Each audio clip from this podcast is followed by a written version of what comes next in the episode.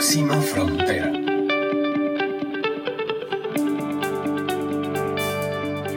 Hola, hola, ¿qué tal? ¿Cómo están todos y todas? Yo soy Carla Chávez. Es un gusto encontrarme nuevamente con ustedes en este espacio Próxima Frontera y les cuento algo que me tiene triste y contenta a la vez.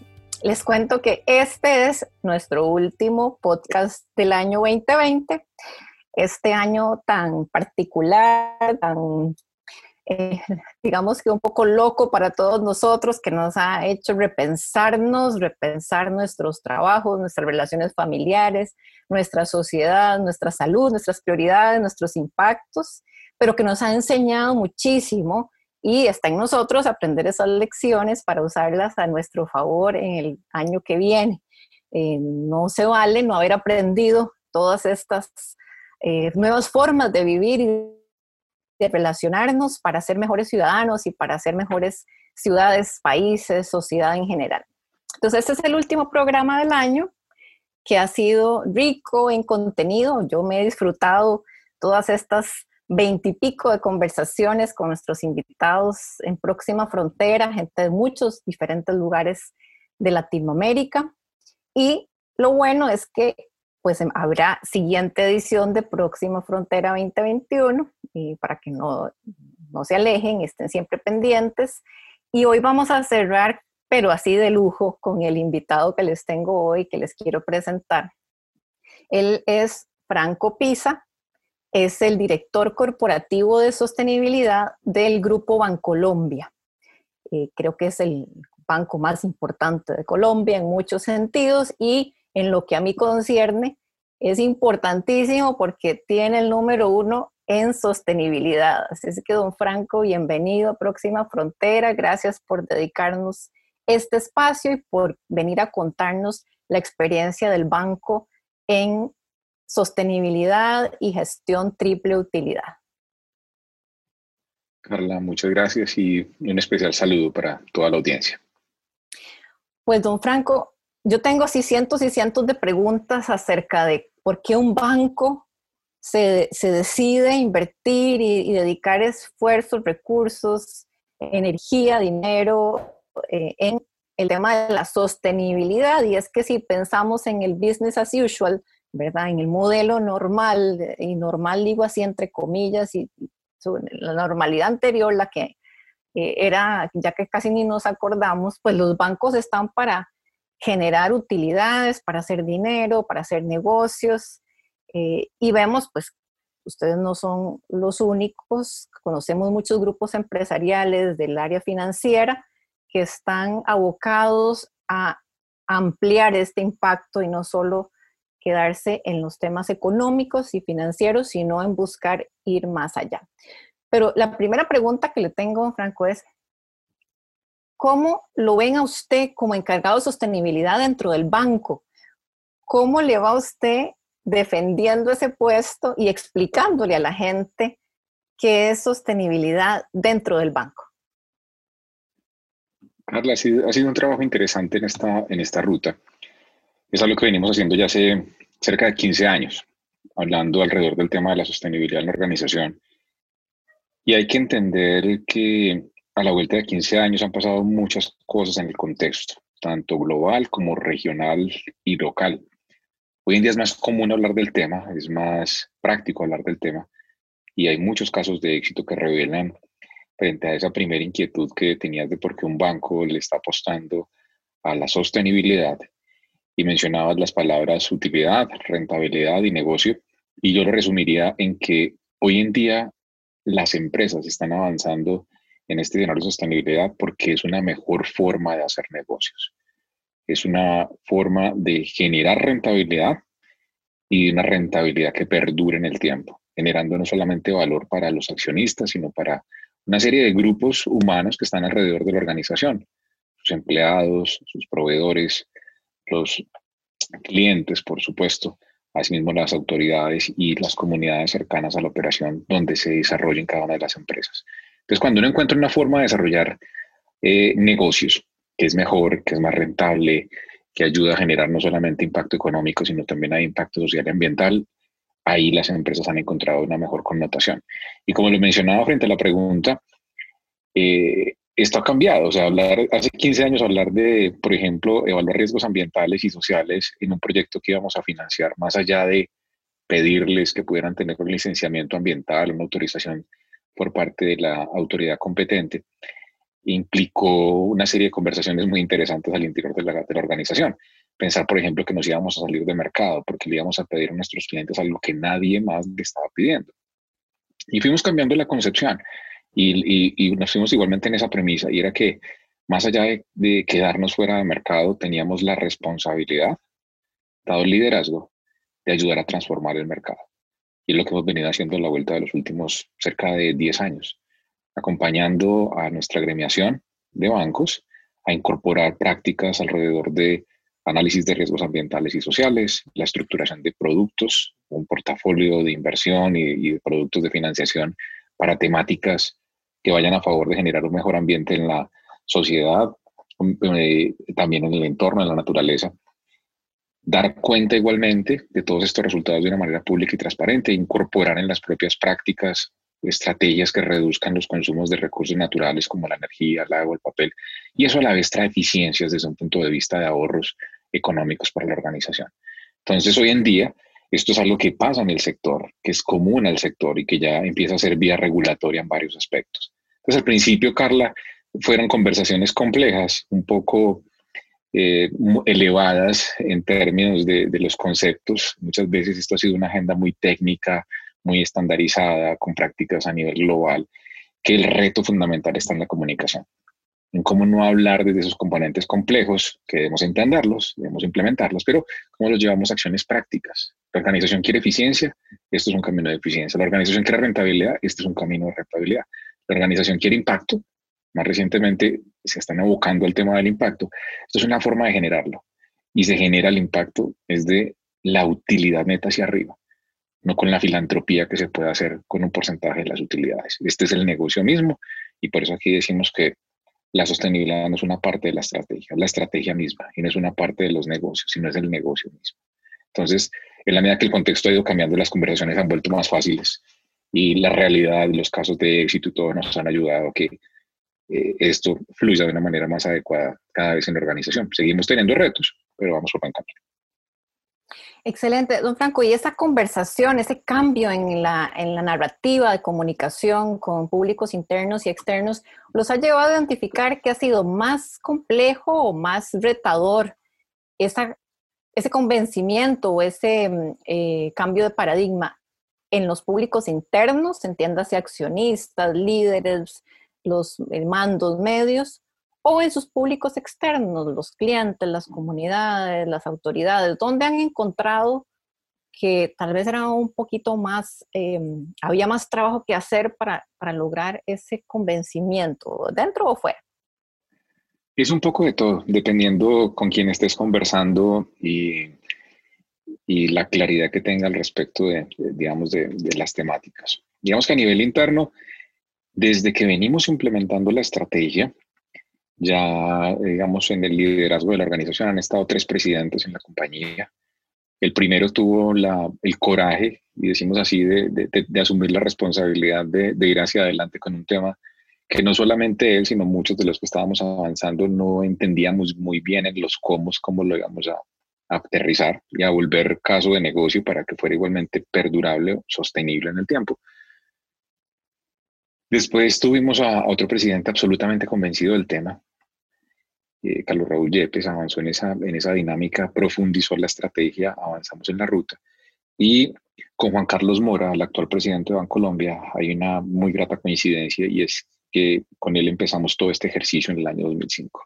Pues más adelante vino a convertirse en el presidente del Grupo Bancolombia y está absolutamente convencido y va en esa ruta. Y siempre decimos que es fundamental, es una cosa obvia, pero es fundamental que el presidente de las organizaciones sepa exactamente esto de qué se trata para que le dé la relevancia y el empuje, porque justamente donde está el tema más complejo es, eh, es desde ahí hacia abajo. Porque en las personas que dependen ya directamente de los presidentes de las compañías hay diferentes mezclas, visiones, generaciones. Esto también hay que entender que las nuevas generaciones tienen este tema muy claro, pero quienes venimos de generaciones previas, tenemos el reto de entender un poco esa dinámica, de abandonar una definición de hace 50 años frente a que la economía y las empresas estaban establecidas para generar retorno para los accionistas, a entender ese cambio de paradigma. Cuando fuimos formados en escuelas de economía y de negocios donde nos decían que lo importante para ser exitoso era ayudar a generar rentabilidad en las organizaciones, maximizar la rentabilidad, reducir los costos, eran las dinámicas básicas de la gestión financiera y las métricas de éxito. cuando te enseñan a ser exitoso de esa forma, es un poco complejo entender que el éxito fue redefinido, que el éxito cambió a nivel global y que hoy no se mide de la forma en que se medía antes. Entonces, esto ya lo que implica es tener más evidencias internas de que este es el camino, de que se puede avanzar, de que no necesariamente es más costoso, de que sí efectivamente es más eficiente, genera más ingresos, trae mejores retornos y ahí a partir de eso empiezan a cambiar la visión. Entonces internamente ha sido un trabajo largo de conversaciones, de demostraciones, pero en la medida que avanzamos sobre el primer caso de éxito logramos la conversión y la evangelización y ya el otro lo hace la cultura, el entorno corporativo y el contexto. A nivel externo va a depender Claramente hay que entender esas ventajas competitivas como están dadas. Nosotros tenemos una mayor capacidad de incidencia sobre nuestros proveedores, dado lo obvio que implica la gestión de, unos contratos y, pues un servicio que se está prestando a la organización que de una otra forma viene establecido y acorde como la organización lo requiere. Y esas prácticas las hemos incorporado en la cadena de abastecimiento. Entonces nuestros proveedores han sido igualmente muy receptivos, no solamente entendiendo que es su cliente el que necesita algo, sino viendo también que hay una generación de valor que le ha servido para fortalecer su propuesta también para otras organizaciones. Los clientes, en la medida que hemos venido avanzando en una conversación, no desde la sostenibilidad, primero les hablamos de productividad, eficiencia, competitividad, acceso a nuevos mercados, regulación, anticipación, entonces, todos estos temas están en la agenda convencional de, los, de, los, de las personas de negocios y ahí empezamos a mostrarles es cómo esa gestión, esa agenda ayuda a generar unos menores impactos en el medio ambiente, unos mejores impactos en la sociedad y es muy rentable. Y en ese camino van implementando las estrategias. De cara a las autoridades, la regulación viene cambiando, se viene haciendo más estricta, más alineada a estas agendas. Entonces, ha sido un poco, las conversaciones varían dependiendo de diferentes factores. Franco ha mencionado dos cosas que, me llaman mucho la atención. Una, me resuena el tema del liderazgo, o sea, no solo el liderazgo interno, porque la persona que lidera la organización, su gerente general, tiene que estar convencido o convencida de esto para que la cosa funcione, entonces se puedan destinar los recursos de todo tipo para alinearse a esa estrategia. Pero me refiero también al liderazgo dentro de su industria. O sea, esta es una conversación de líder, eh, porque ustedes decían, nos podrían decir que vamos a pedir cosas extra o vamos a invertir extra y nos va a sacar de mercado. Nuestra competencia lo está haciendo más rápido y del modo tradicional y nosotros estamos inventando una nueva forma o estamos utilizando eh, otros mecanismos que nos van a tomar tiempo posiblemente para cambiar esa cultura y esa forma y nos puede sacar de mercado. Podríamos eh, ver en riesgo nuestras ventajas competitivas que nos ha costado tanto eh, lograr.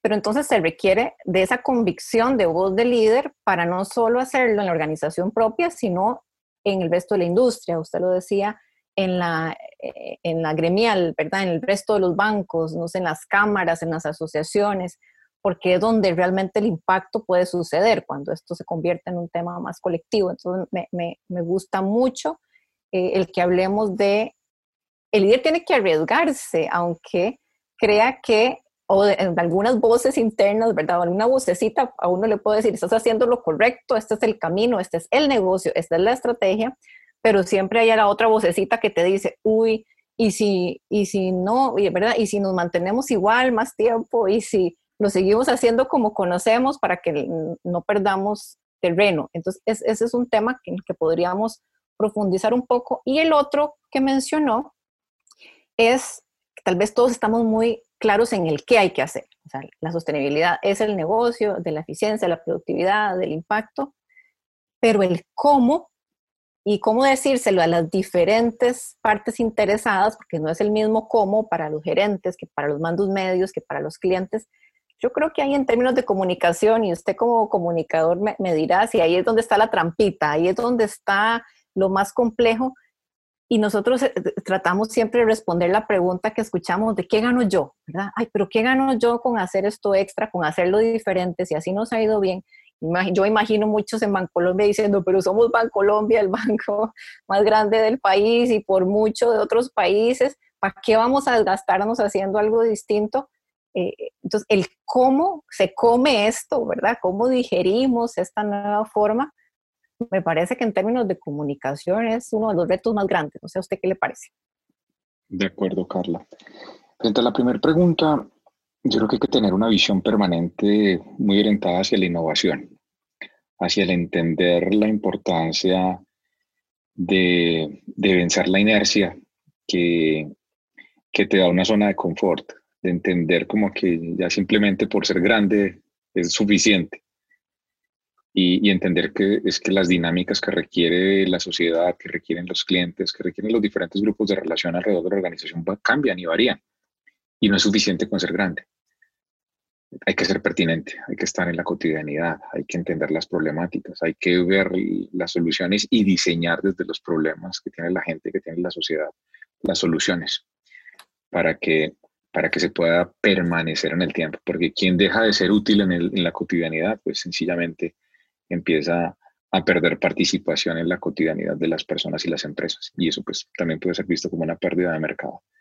Entonces, eh, esto es importante y hemos estado siempre con esa visión muy orientada a, innovar, a ir al frente con lo que sabemos que debemos hacer y, y, a poner a las personas en el centro de esos diseños y a la sociedad en el centro de esos diseños y empezar a entender cómo desde la organización podemos ayudar a generar valor. No es eh, coincidencia que hoy el propósito corporativo de Colombia sea el promover desarrollo económico sostenible para lograr el bienestar de todos, porque es justamente tres componentes aquí fundamentales. Lo que sabemos hacer muy bien, esta organización tiene 145 años ayudando a desarrollar la economía, lo que nos apasiona está esa, e, ese bienestar de las personas y el camino para hacerlo está en la sostenibilidad eso es lo que vemos que nos ayuda a conectar. Entendemos poderosamente que el desarrollo de la economía con un enfoque de sostenibilidad ayuda a lograr el bienestar de todos. Entonces, cuando uno, cuando uno parte de ese precepto y se levanta todos los días con esa visión, entiende claramente que no es suficiente con ser grande y que el liderazgo no lo da el tamaño. El liderazgo lo dan las decisiones que toman las personas al interior de las organizaciones para materializar que el tamaño de esa compañía sí genere un impacto positivo en la sociedad. De lo contrario, no es que una empresa grande pues, y, por grande va a estar un tiempo, pero si no es pertinente para la sociedad, ese tiempo se va a cortar. Entonces, ¿qué es importante en esta ruta? Entender que el liderazgo trae porciona responsabilidad. O sea, quien es líder tiene la responsabilidad de liderar. Y liderar no es simplemente seguir creciendo en tamaño para seguir diciendo que es líder. ¿Qué es lo que pretende modificar el liderazgo? Entonces hay una responsabilidad. Y cuando uno entiende la responsabilidad de ese liderazgo, empieza a ejecutarla para ejecutarla necesita un segundo componente que se llama coraje. Y ahí es donde sale ese liderazgo. Cuando uno entiende la responsabilidad que tiene y con coraje la asume, empieza a ver los cambios y empieza a plantear cosas distintas. Y ya vendrá el crecimiento y vendrá la pertinencia y seguirá siendo grande. Y le preocupará menos si es grande o no es grande. Le preocupará más si está logrando finalmente su propósito. Y eso lo llevará por defecto a ser grande. Pero yo creo que el liderazgo alberga esos componentes alrededor de, de la responsabilidad y el coraje para poder avanzar en esa, en esa ruta. Entonces, eso es un, punto, digamos, frente a la primera pregunta. Y en la segunda, pues es que estamos hablando de relacionamiento humano. O sea, cuando hablamos de los proveedores, no, nos imaginemos un montón de empresas que están ahí atrás. Es que detrás de cada empresa hay personas. Las empresas son grupos humanos articulados en pos de un objetivo. Él estamos hablando de las personas. Entonces, la comunicación humana es fundamental para entender claramente hacia dónde nos estamos orientando. ¿Qué es lo que queremos desarrollar y que la comunicación es una llave que nos permite abrir una puerta para ejecutar todos esos cómo, ¿cierto? Pero es muy importante ir casi que en tres etapas. La primera, a través de la comunicación, ayudar a elevar el nivel de conciencia. ¿Qué es esto? ¿Por qué es importante? ¿Por qué es necesario? ¿Por qué es pertinente? ¿Por qué debemos hacerlo hoy? ¿Qué pasa si no lo hacemos? ¿Qué pasa con nosotros? ¿Qué pasa con nuestros hijos? ¿Qué pasa con los hijos de nuestros hijos? Con esos recursos, esos entornos, todo eso que disfrutamos tanto. Estás en Costa Rica, donde es un país lleno de exuberancia el verde está en, muchas partes, esa pura vida que se respira en todo momento, pero, pero ¿qué pasa si eso empieza a deteriorarse? ¿Qué pasa con la economía, con las empresas, con los ingresos, con las divisas, con el empleo, con todos los factores que están ahí asociados, empiezan a estar en juego? Estamos en Colombia, que es un país rico en biodiversidad, eso nos muestran las evaluaciones a nivel global, pero ¿qué pasa si no la cuidamos, si no la potenciamos? No solo en el ahora, ¿qué pasa hacia futuro? Cuando esa biodiversidad va a ser aún más necesaria para que el mundo entero tenga un mejor entorno. Entonces, es, entender primero cómo elevamos el nivel de conciencia, pero también cómo la ponemos ya en una conversación práctica. Como si estoy con un cliente del segmento constructor, por ejemplo, para traer un ejemplo, empiezo a hablar de cómo la actividad constructiva está generando unos retos importantes en esta gente. ¿Cómo pudiese implementar su proyecto de una manera sostenible? ¿Qué implica eso en términos de sus proveedores, de los materiales, los productos? ¿Qué implica esto en términos de la comercialización?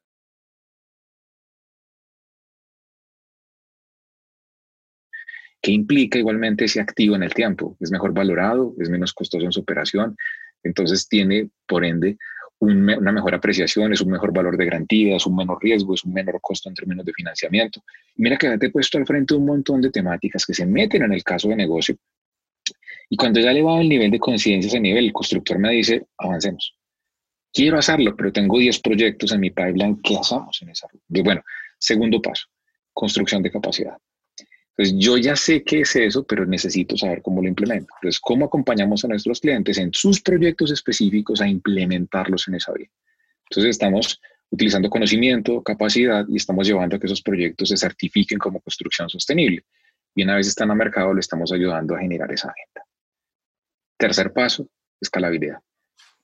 Cuando ya el cliente ha probado su primer proyecto, el siguiente proyecto va en la misma línea, el siguiente proyecto va en la misma línea y así empezamos a crecer y avanzar en esa ruta.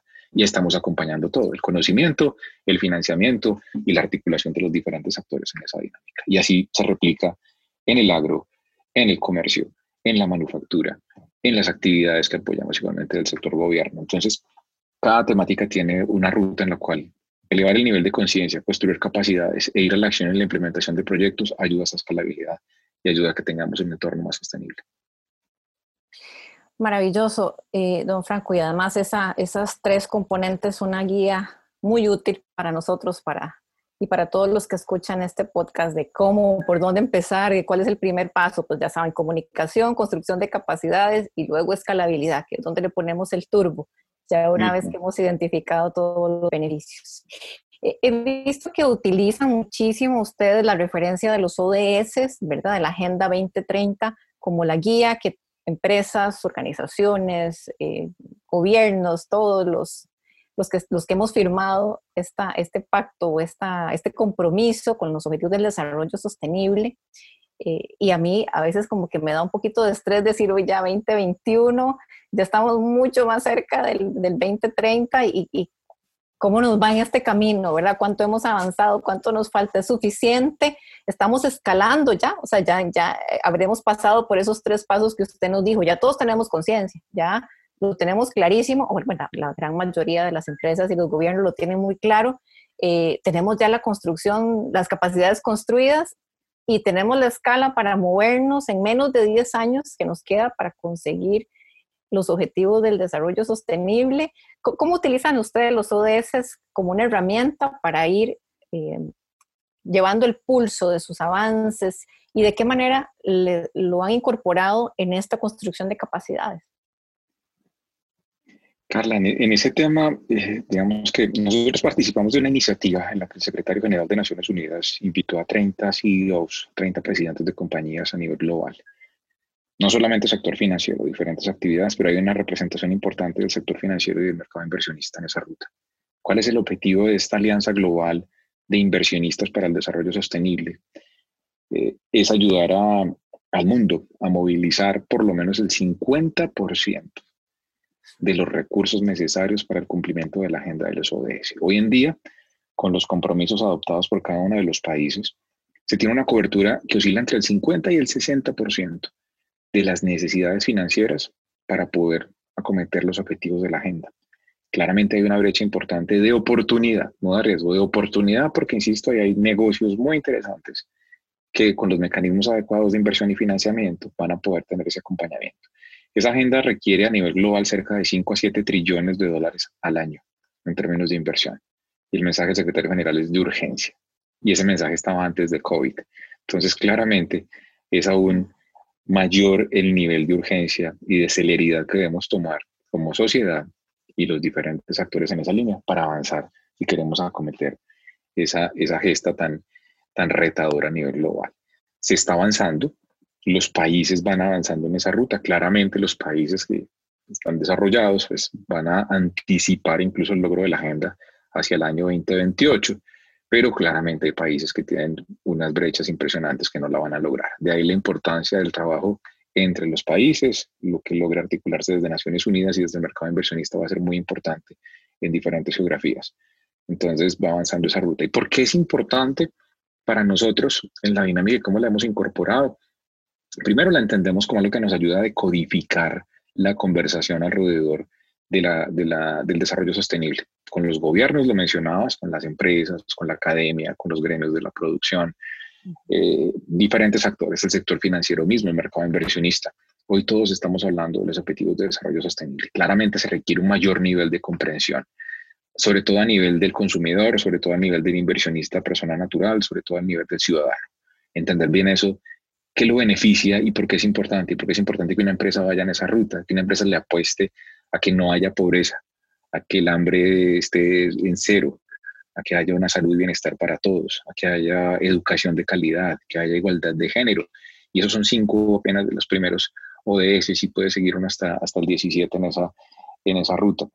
Pero es importante entonces esa dinámica. Cuando empezamos a encontrar que en el gobierno los planes de desarrollo van en esa ruta, Colombia tiene hoy una política nacional para el cumplimiento de los ODS, ha definido sus metas en cada uno de los 16, el 17 lo tiene como la acción para cumplir los previos 16. Eh, pero también lo vemos en las multilaterales, lo vemos en la banca de desarrollo, con quienes nos relacionamos, lo vemos en muchos de nuestros clientes independientes del sector y claramente empezando por las empresas más grandes.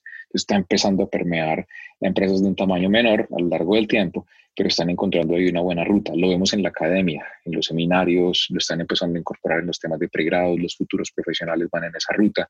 Lo vemos en las escuelas, seguramente a nuestros hijos. Tengo hijos de 10 y 7 años y mi hijo, una de las tareas que hicimos en, esta virtualidad durante los últimos, las últimas semanas estuvo asociada a temas de objetivos de desarrollo sostenible. Entonces, él ya está viendo desarrollo sostenible de una manera muy básica, está en quinto de primaria, eh, y avanzando en esa ruta, pero ya estamos hablando de ODS y de cambio climático en un niño de 10 años.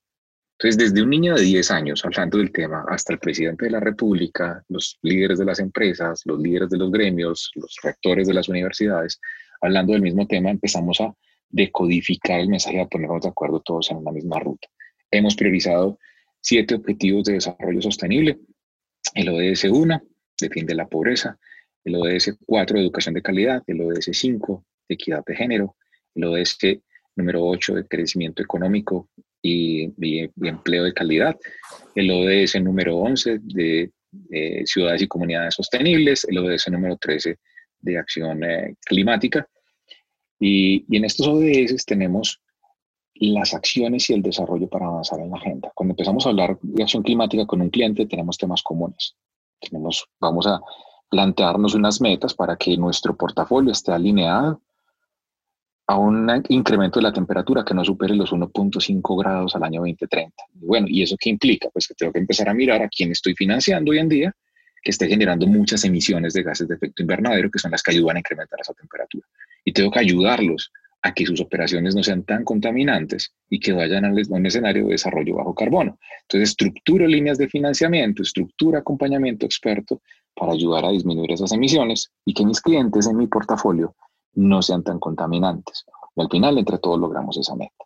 Entonces, eso es apenas una forma de cómo priorizamos ODS, estructuramos igualmente en esa línea unas estrategias de acompañamiento, desde líneas de financiamiento, esquemas de inversión, orientación de conocimiento, implementación de proyectos y al final entre todos medimos que esa huella de carbono se reduce.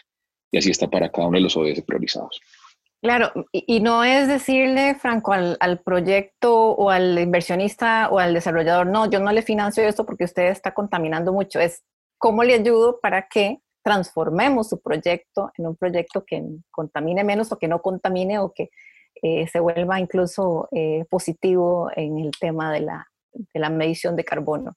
se trata del objetivo número 17 y con esto le hago la pregunta que siempre le hago a todos los participantes de este podcast Próxima Frontera y es, ¿cuál es nuestra próxima frontera en, y en este caso, en las alianzas, que es el objetivo número 17, que todos lo tenemos, creo que independientemente de la industria o el, área en el que estemos trabajando, todos siempre ponemos en nuestra agenda el 17 porque como usted bien lo decía, no es un objetivo en sí mismo, sino que es la ruta para poder lograr los otros 16. Entonces, Franco, ¿cómo podemos tomar esta herramienta de las alianzas y darle esta también escalabilidad y rapidez que necesitamos? Porque necesitamos una acción rápida, no tenemos como 30 años más para, para, que las cosas empiecen a moverse y que la aguja empiece a hacer, ¿verdad? Ese movimiento, tenemos que ser mucho más rápidos y por suerte desde los niños de escuela, como lo mencionaba, hasta los líderes tomadores de decisión, ya estamos inmersos en el tema. Entonces, alianzas como una herramienta, ¿cuál es nuestra próxima frontera en la generación de alianzas relevantes, pertinentes, transparentes? Eh, digamos, alianzas post-COVID, que podríamos decir que son distintas a las que podríamos haber pensado en el año 2019. Carla, frente, frente a esto, yo creo que la humanidad está en un punto de inflexión y, ese punto de inflexión empezó a comienzos de este año. Y al frente pues teníamos 11 años para poder acometer esta agenda que va, digamos, ya a traer unos puntos en retorno para diferentes temáticas, en temas de biodiversidad, en temas de clima, en temas de actividades productivas, actividades que no van a llegar al final de la década y que hoy estamos acompañando, pero que lo sabemos, no van a llegar hasta allá. Sus mercados se agotaron, las decisiones de otros gobiernos van en esa ruta, los precios están por el piso. Entonces, ese punto de inflexión digamos que la humanidad tuvo una, una, una, para con unos costos impresionantes en vidas humanas, pero una para para repensar muchas cosas y para entender diferentes dinámicas. Somos muy, muy, muy básicos en medio de lo primitivo y, esencial que está en el ADN para volver como al cauce de lo, de lo, de lo básico, de lo normal, de lo que menos consume energía en términos de, del uso de la energía del cerebro pero tratemos de, trataremos como de seguir retando un poco lo que veníamos haciendo para avanzar en esa dinámica. Y ese comentario es, es, en línea de, que lo que se requiere justamente es eso, es una visión distinta. Si el COVID nos parece algo complejo, el cambio climático sí que lo va a hacer, por ejemplo. Y después de pasar por un tema de reactivación económica, porque esta recesión trae unas problemáticas igualmente importantes, el cambio climático va a ser una ventana muy compleja de gestión. Entonces, si no empezamos a abordar las soluciones desde ya, no lo vamos a lograr como sociedad. Va a ser muy complejo. Ni el modelo económico va a aguantar, no, no, vamos a, a, lograr mucho menos los logros de pues, los objetivos de desarrollo sostenible. Eh, vamos a tener unos retos importantes. De ahí la importancia entonces también de avanzar en esa dinámica, sin importar el tamaño que tenga la empresa más grande del mundo. No lo va a lograr sola. No lo va a lograr sola. Tenemos que mirar esto desde una visión ecosistémica, entender bien cómo desde lo que hacemos podemos generar un aporte significativo que no cubrimos el 100% del espectro, pero que con otros que estén en esa misma dinámica, desde sus estrategias, desde sus actividades, podemos sumar y generar impactos positivos que nos ayuden a todos a movernos en esa ruta. Yo creo que es muy importante las alianzas y unas alianzas puestas a mercado. Insisto, la filantropía es importante, la filantropía es necesaria, pero lo que necesitamos es sumar las estrategias y los tamaños de las compañías, las responsabilidades y el coraje de sus líderes para avanzar en una agenda distinta, donde el protagonismo ya no es el individual y no se soportan los egos de los líderes ni de las organizaciones, sino el pensar más en el bienestar común, sin abundar, sin abandonar la rentabilidad, la generación de valor, simplemente que es una generación de valor para más que el inversionista, otros actores que están igualmente en la agenda, ya los hemos mencionado, y, se vuelve fundamental avanzar en el camino. Así que las alianzas son lo que nos va a ayudar a avanzar en el camino y en la medida que nos digamos que las rechacemos o que nos neguemos a ellas, vamos a estar dejando de lado muchas oportunidades para nuestros países.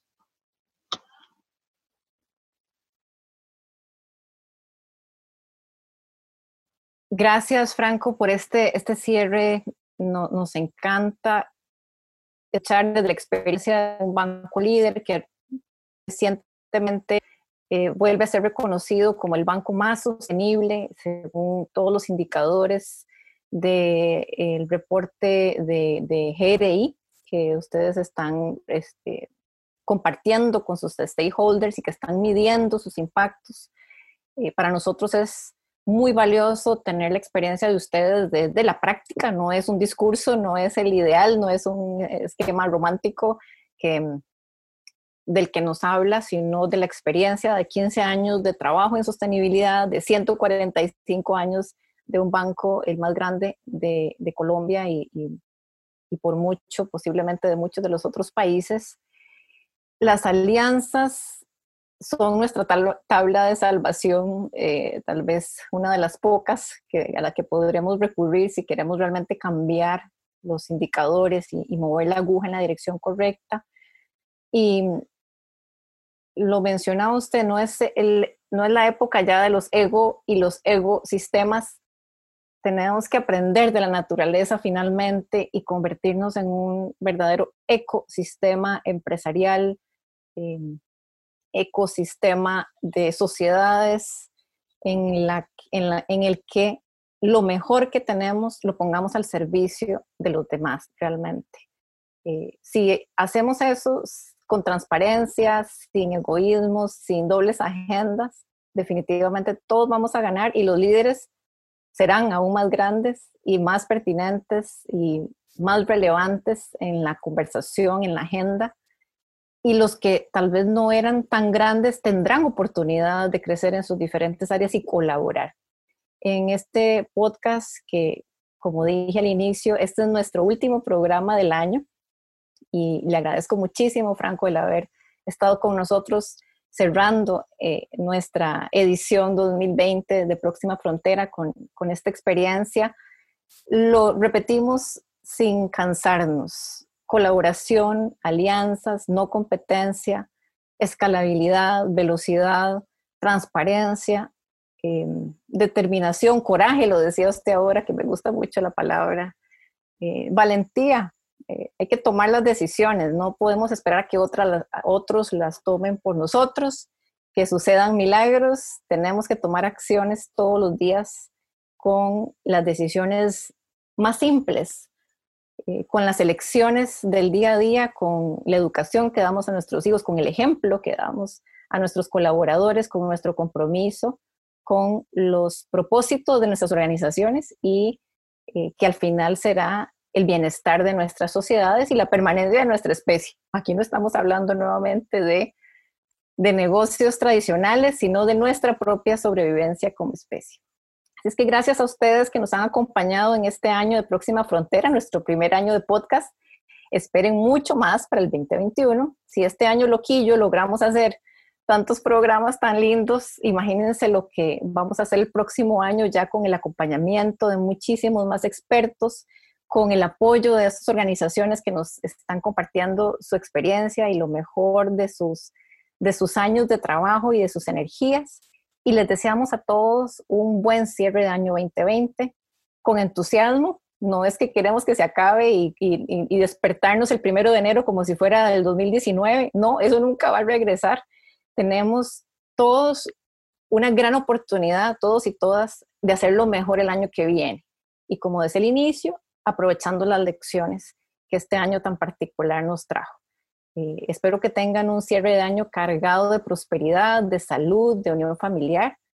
Y a don Franco le deseo a usted un abrazo, le envío un abrazo desde Costa Rica hasta Colombia, para toda su familia, para sus colaboradores y muchas felicidades a todos en Bancolombia por este reconocimiento.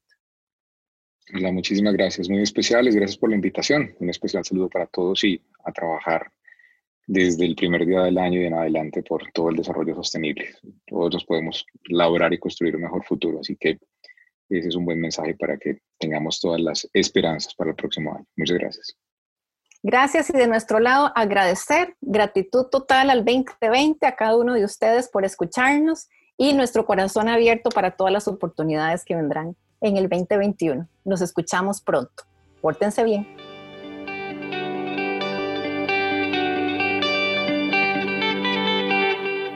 Próxima frontera.